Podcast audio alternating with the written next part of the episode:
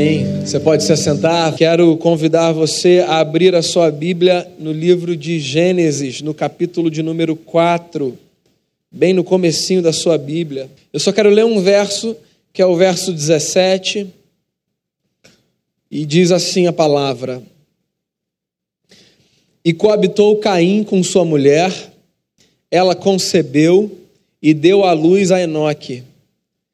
Caim edificou uma cidade e lhe chamou Enoque, o nome do seu filho.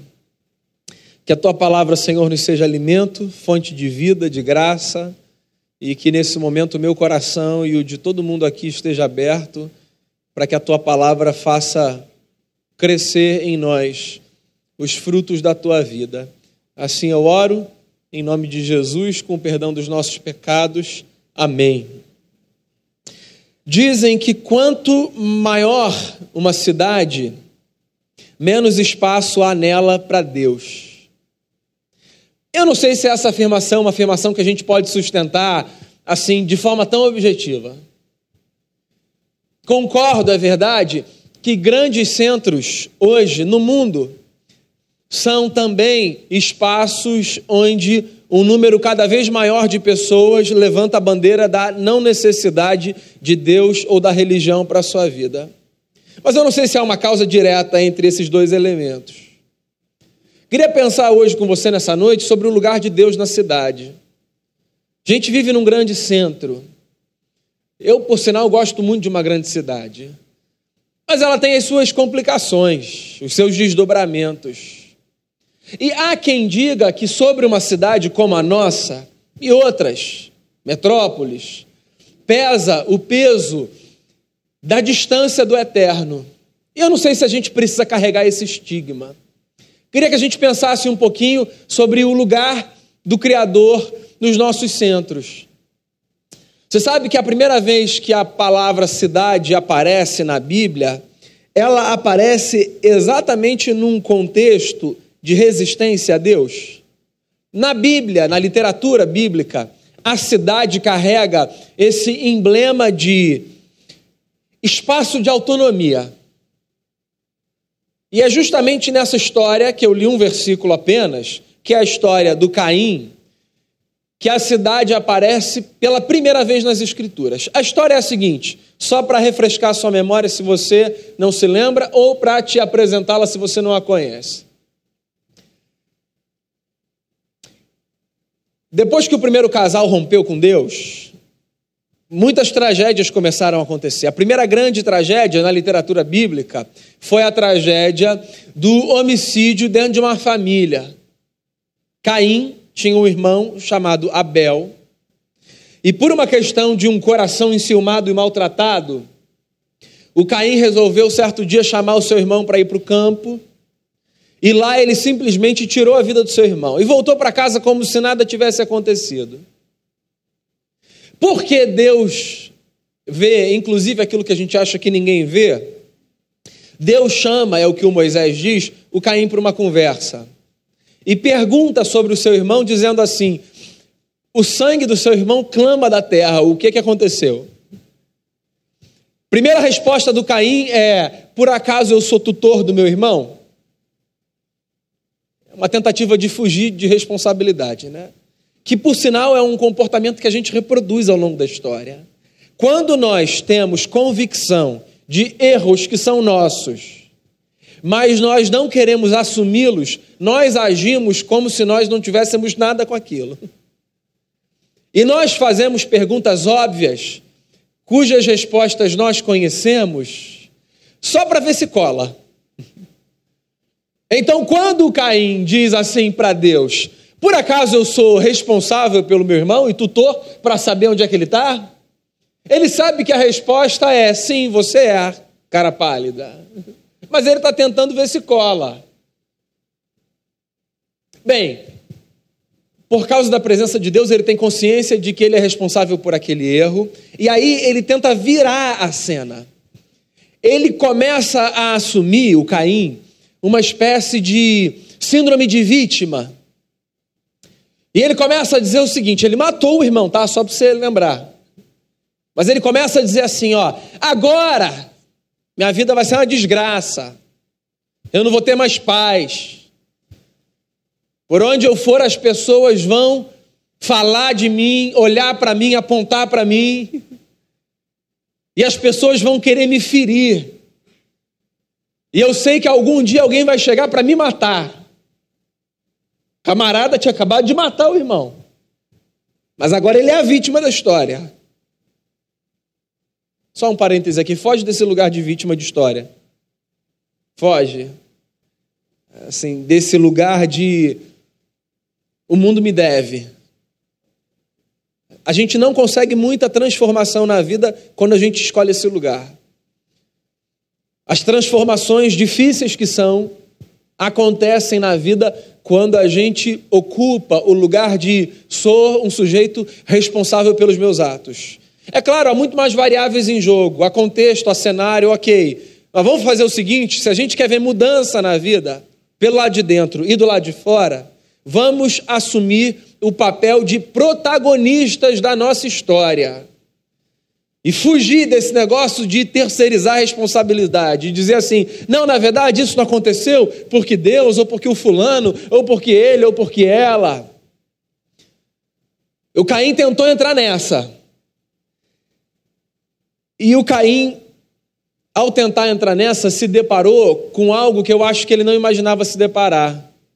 Ele se deparou com a face da misericórdia de Deus, que é uma face lindíssima.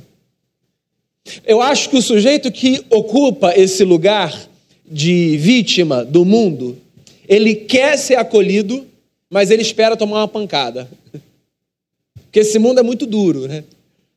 Então ele escolhe esse lugar e ele já fica meio assim, porque ele já imagina que vai vir alguém para bater. O Caim escolhe esse lugar e a resposta que ele recebe de Deus, sendo ele alguém que tinha tirado a vida do seu irmão, foi a seguinte: tudo bem, Caim, tudo bem, eu vou fazer o seguinte, eu vou te proteger, tá bom? Ninguém vai te ferir eu vou colocar uma marca em você. E quem te ferir será vingado sete vezes. Essa é a face da misericórdia de Deus.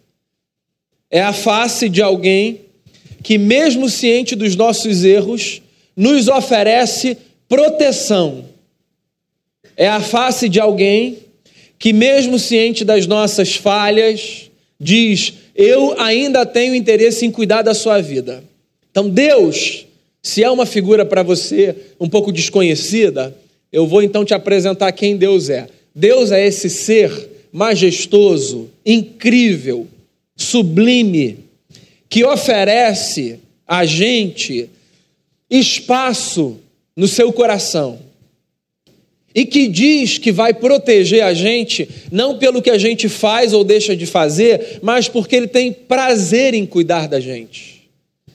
Deus é esse ser cuja relação travada com os homens não se baseia no mérito ou no demérito dessa gente. Deus é esse ser que oferece espaço na sua graça para que a gente caminhe sobre ela, para que a nossa vida seja menos trágica, para que a nossa vida seja menos dura, para que a nossa vida seja mais leve, para que a nossa vida tenha sentido. Eu acho maravilhoso. Diante de um erro e esperando tomar um raio na cabeça que vá fulminar a história do pecador, saber que existe alguém que diz assim: tá bom, pode parar com o teatrinho que eu vou te proteger. Daí o que, que você imagina que o Caim vai fazer? Você acha que o Caim vai dizer assim: Puxa, Deus, não precisava tanto, obrigado, viu? Nunca mais vou esquecer. Agora eu sou teu. Vou ler a Bíblia todo dia, vou jejuar todo mês, não falto à igreja de jeito nenhum. Quando a gente é constrangido por um gesto de bondade do lado de lá, vindo para cá, a gente nem sabe como a gente vai responder. Mas geralmente, em sã consciência, a nossa resposta é sempre uma resposta de aceitação e de gratidão, né? O Caim não, o Caim é um camarada diferente. O Caim diz assim: ah, legal, mas Tô saindo, tô legal de você. O Moisés, que foi quem escreveu o texto, fala que o Caim se retirou para o oriente do Éden e se estabeleceu numa outra região. E que quando ele chegou nessa região, ele se relacionou com a sua mulher, ele teve um filho, ele chamou esse menino de Enoque, e ele construiu uma cidade. E o nome dessa cidade é Enoque. Você entendeu o recado do Caim? O recado do Caim é: Deus, gostei da proposta, muito obrigado, mas de mim e da minha família cuido eu. É a primeira vez que cidade aparece na Bíblia. Cidade aparece na Bíblia como esse sinal de soberba de um homem que ouve um recado de Deus dizendo: Eu vou te proteger, mas que resolve responder da maneira mais arrogante e vil possível, dizendo: Eu não preciso do cuidado que o Senhor me oferece. Da minha história e da história dos meus filhos, cuido eu. Desde então, muitas cidades foram formadas. Mas você sabe que eu tenho a impressão que o DNA do emblema de Caim se estabelece assim em todas as cidades. Você sabe por quê? Aí eu volto para o começo da conversa.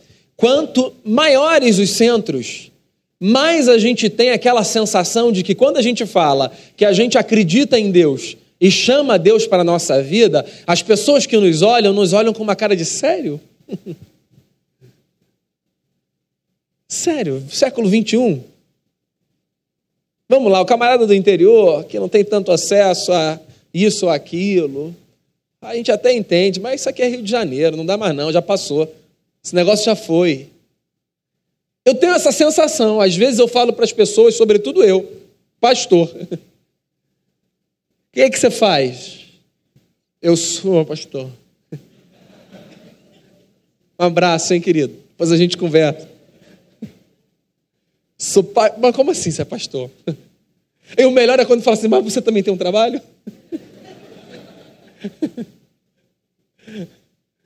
Pastor, cara, você acredita em Deus?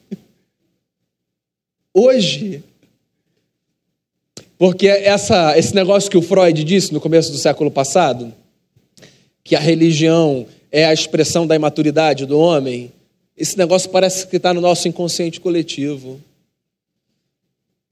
E parece que quanto maiores as cidades, e mais acesso a gente tem às inovações, parece que na cabeça das pessoas mais assim dispensável Deus se torna.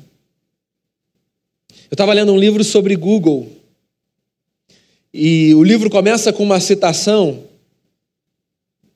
muito interessante do Chief Economist do Google. O camarada disse assim certa vez: há um bilhão de horas, o Homo sapiens moderno surgiu. Há um bilhão de minutos, o cristianismo nasceu. Há um bilhão de segundos, a IBM lançou o seu primeiro computador de uso pessoal. Há um bilhão de buscas ainda era hoje de manhã. Acabou aí a citação.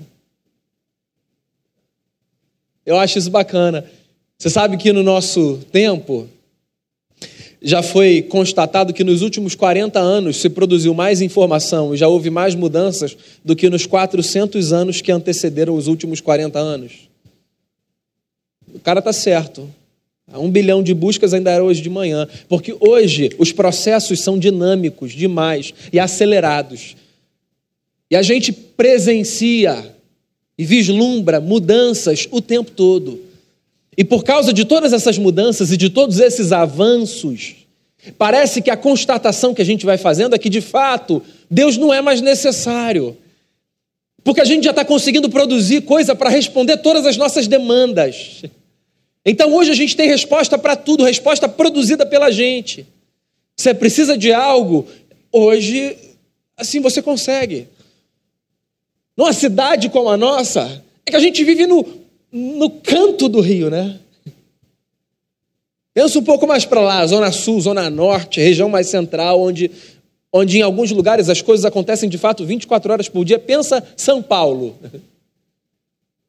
Que se você quiser comer assim, uma pizza, 3h45 da manhã tem. Pensa numa Londres, numa Nova York. Deus está longe desses lugares, a cabeça das pessoas. Porque essa gente não precisa mais de Deus, é a cabeça das pessoas. A cidade, meu amigo, ela carrega esse estigma. E você sabe que mesmo que você esteja aqui, você corre o risco de assumir esse sofisma para você? Eu acho que eu citei inclusive isso algumas semanas atrás. Um pastor, a quem eu tenho como mestre, numa reunião com um grupo de amigos, disse assim: a tecnologia não nos fez tão bem quanto nós imaginamos. Eu disse: como? Por quê? Que a gente vai romper a amizade agora. Ele disse: Eu explico. É claro que ela nos fez bem e eu me beneficio dela. Mas você sabe que por causa do meu celular eu oro menos? Eu disse: É.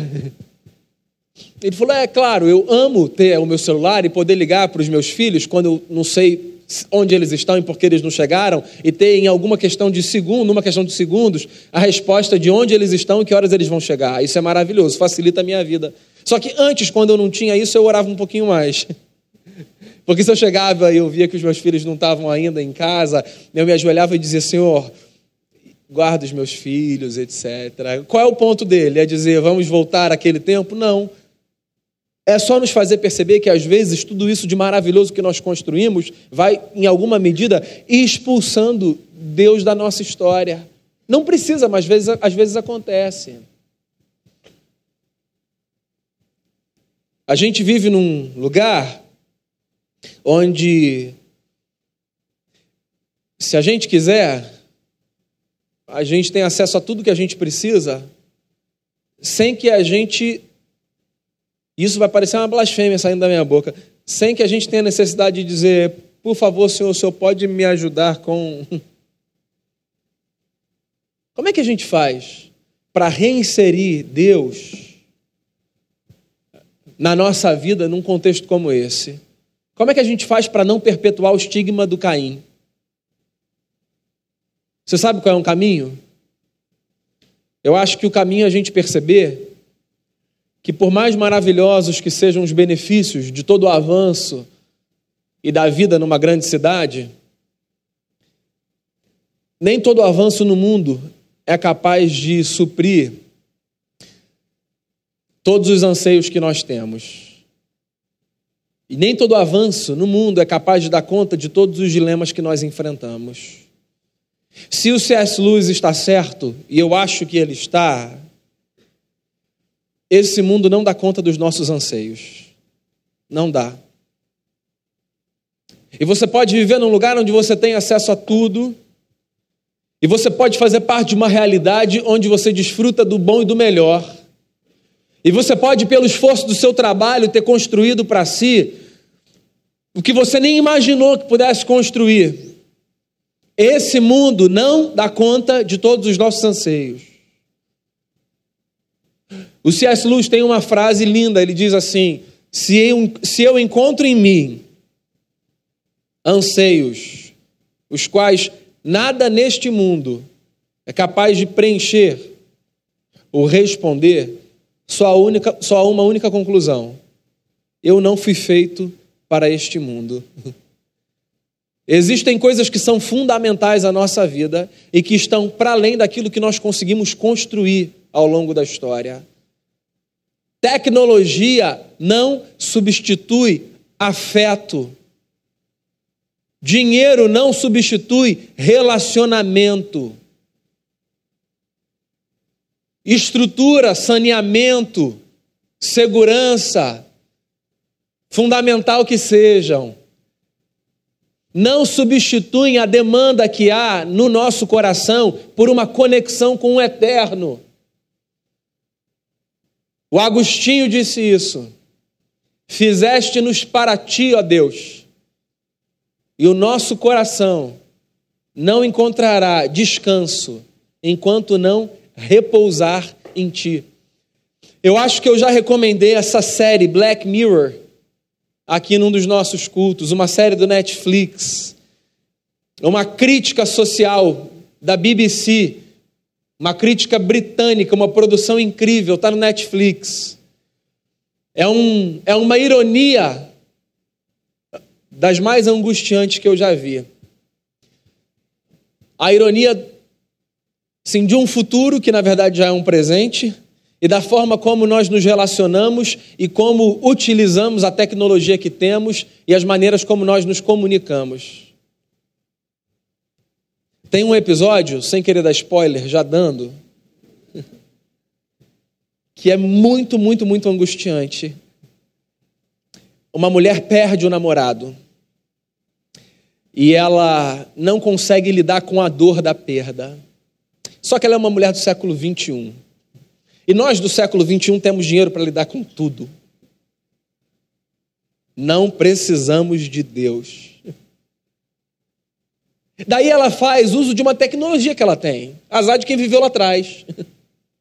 Ela compra um boneco e ela dá uma espécie de vida a esse boneco. E no começo, ela começa a agir assim: não, isso tudo é muito estranho, não é natural.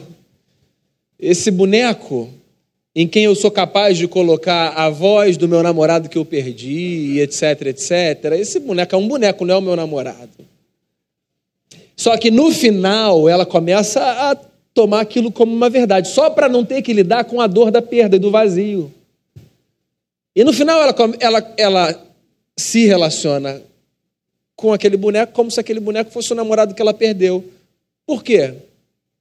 Porque a nossa tese é: num tempo como o nosso, não tem nada que nós não possamos resolver. Tem, tem, meu amigo. O seu dinheiro não te ajuda a resolver com o problema da perda. O seu dinheiro não te priva de doença. O seu dinheiro não compra relacionamentos saudáveis. O seu status não dá conta de fazer com que os seus filhos te respeitem necessariamente. A casa que você construiu ou que você comprou não faz com que você tenha necessariamente caráter e dignidade. Porque há coisas, meu amigo, com o perdão do chavão, que o dinheiro não pode comprar. É por isso que o evangelho é fundamental para o nosso tempo e para a cidade. Por quê? Ora, porque o evangelho de Cristo dá à cidade vida e esperança. Porque o Evangelho de Cristo nos livra da tentação de acharmos que o dinheiro que nós ganhamos nos salva. O Evangelho de Cristo nos livra da desgraça de acharmos que o status que nós construímos nos torna melhores do que os demais. O Evangelho de Cristo nos preserva da corrosão que o poder que a gente ganha na cidade parece trazer.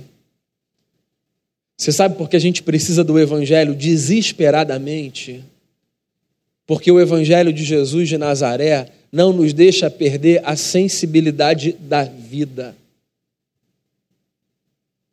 Cidade, emblema de eu estou legal, não preciso do Senhor. A Bíblia é uma biblioteca, né? 66 livros. Mas, na verdade, a Bíblia é uma biblioteca que conta uma história do começo ao fim. Nessa história una que há do começo ao fim da Bíblia,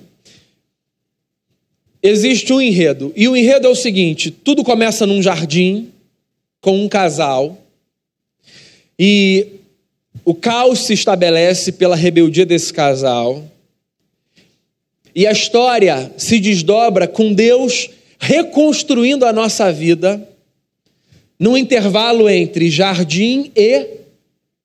Já leu o Apocalipse? O Apocalipse termina com a notícia de que esse mundo que é palco de caos vai ser transformado numa cidade.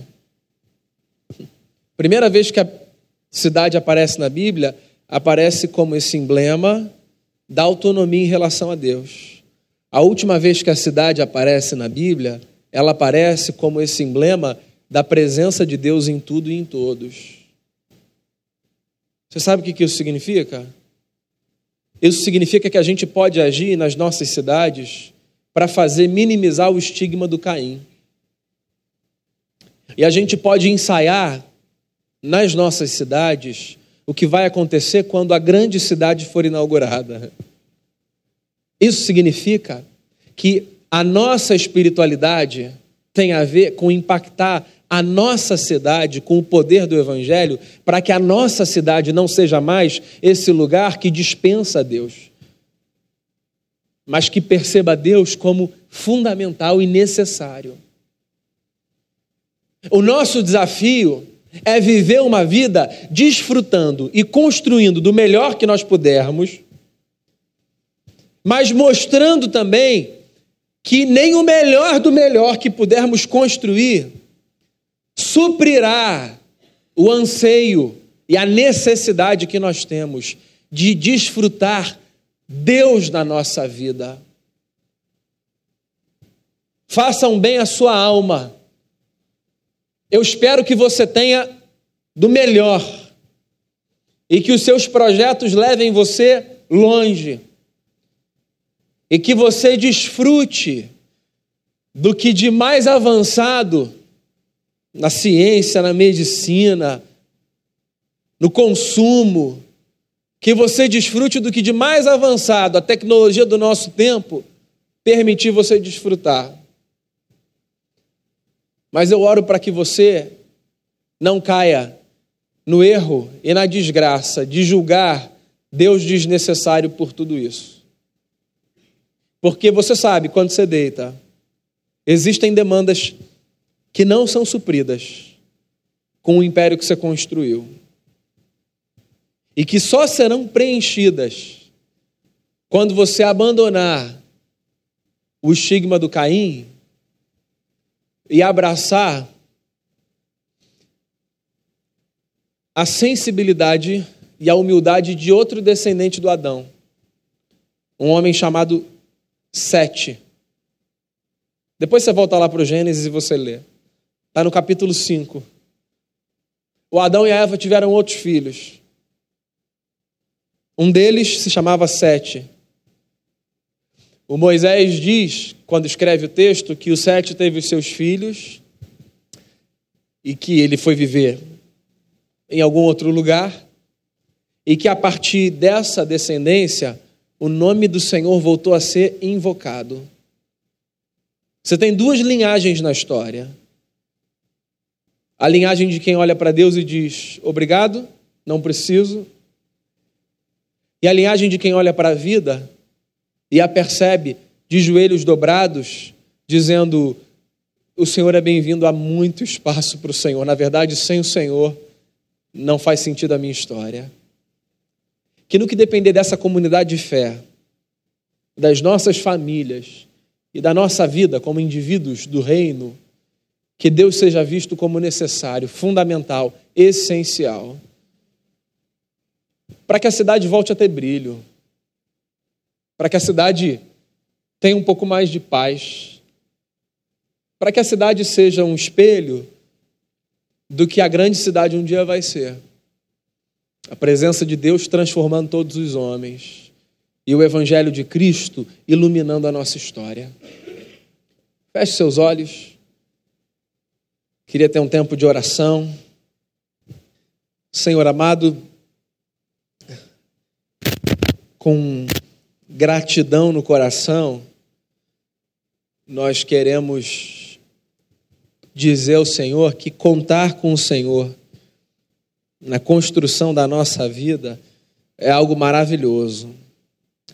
Eu quero te louvar e te bendizer pelo privilégio de vivermos num tempo como o nosso, de tantos avanços, por desfrutarmos dos benefícios de tecnologia em todas as áreas da vida. Eu quero dar graças ao Senhor pelo privilégio de termos recursos que supram as nossas necessidades, pelo privilégio de caminharmos profissionalmente, pelo privilégio de construirmos, Senhor, talvez coisas que não imaginávamos que construiríamos. Obrigado. É muito bom a gente poder buscar uma vida com qualidade e perceber que a nossa busca tem tido êxito. Agora, Deus, eu quero rogar a Ti, no nome de Jesus, o Teu Filho, que o Senhor nos livre da desgraça de, por todos esses fatores, julgarmos o Senhor dispensável na nossa vida. Que esse estigma de que quanto maior a cidade, menos espaço há para Deus, no que depender de nós, seja desconstruído e que Deus seja parte da nossa cidade, não por decreto, imposição, proselitismo, por nada senão por uma vida engajada na missão do teu filho. Que uma vida cheia da presença de Jesus, do amor de Jesus, seja suficiente para que no nosso micromundo a gente tem a condição de impactar positivamente o lugar onde a gente está. Que a nossa casa, que o prédio, o condomínio, o bairro, o trabalho, que onde a gente tiver, que esses espaços sejam impactados pela presença que a gente carrega quando a gente vai para qualquer lugar, que é a presença do Eterno. E que isso seja para o nosso benefício e para o benefício de toda a gente que estiver no nosso entorno. Que a gente ore pela nossa cidade que a gente coloque diante de Ti esse lugar onde a gente vive, na esperança, Senhor, de fazer com que esse lugar, hoje e aqui, seja um pequeno espelho do que será a vida na grande nova cidade, quando Cristo voltar ou nos chamar e quando Deus for tudo em todos. Eu oro assim, rogando sobre nós a permanência da tua palavra para que a missão que o Senhor nos deu seja cumprida e desempenhada com alegria e com êxito. Em nome de Jesus, o nosso redentor. Amém.